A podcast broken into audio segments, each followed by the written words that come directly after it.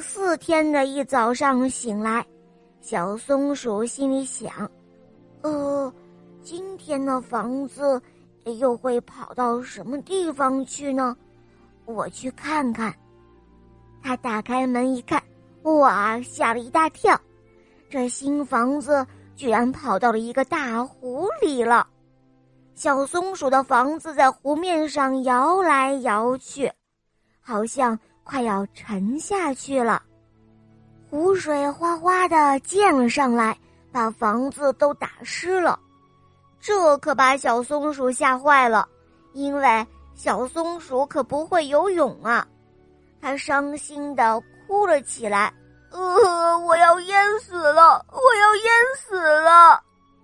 就在这个时候，湖面上突然传来一个声音，对小松鼠说。小松鼠，你别怕，不会淹死的。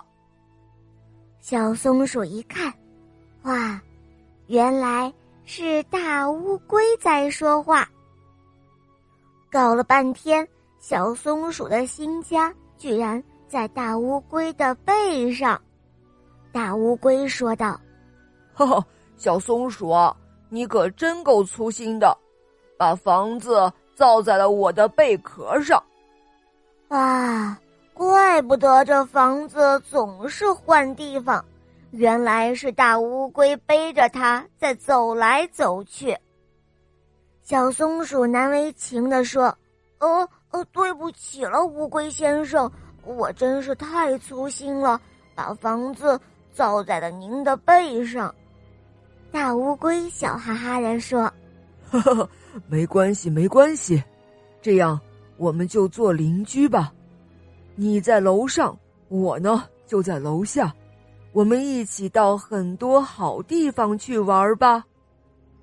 这一下，小松鼠可高兴极了，他心里想：“哇，把房子造在大乌龟的背上，这是世界上最好最好的地方了。”从此以后啊。大乌龟就总是背着小松鼠的房子，今天走到这里，明天又走到那里，啊，不管走到哪儿，小松鼠都非常的喜欢。